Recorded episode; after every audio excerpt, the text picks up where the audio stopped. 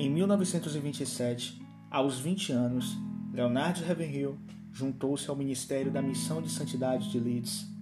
Foi por volta desse tempo que um homem deu a Leonard uma cópia da vida de David Brennan. Este foi o livro sobre o qual John Wesley escreveu para o seu irmão Charles, dizendo: Charles, cuide para que cada um de nossos jovens pregadores receba uma cópia da vida de David Brennan e leia. Este livro foi um marco que mudou a vida de Ravenhill. Foi uma sacudida espiritual para ele. Ele viu a vida de oração de Brennan como nada menos que incrível. Ele não conhecia ninguém que orasse como Brennan fez 200 anos antes. Quando leu sobre a vida do jovem missionário, ele caiu no choro dizendo: Sempre me disseram que essas coisas acabaram com o encerramento da era do Novo Testamento. Mas se Brennan podia ter uma vida de oração assim, então pela graça de Deus eu também posso.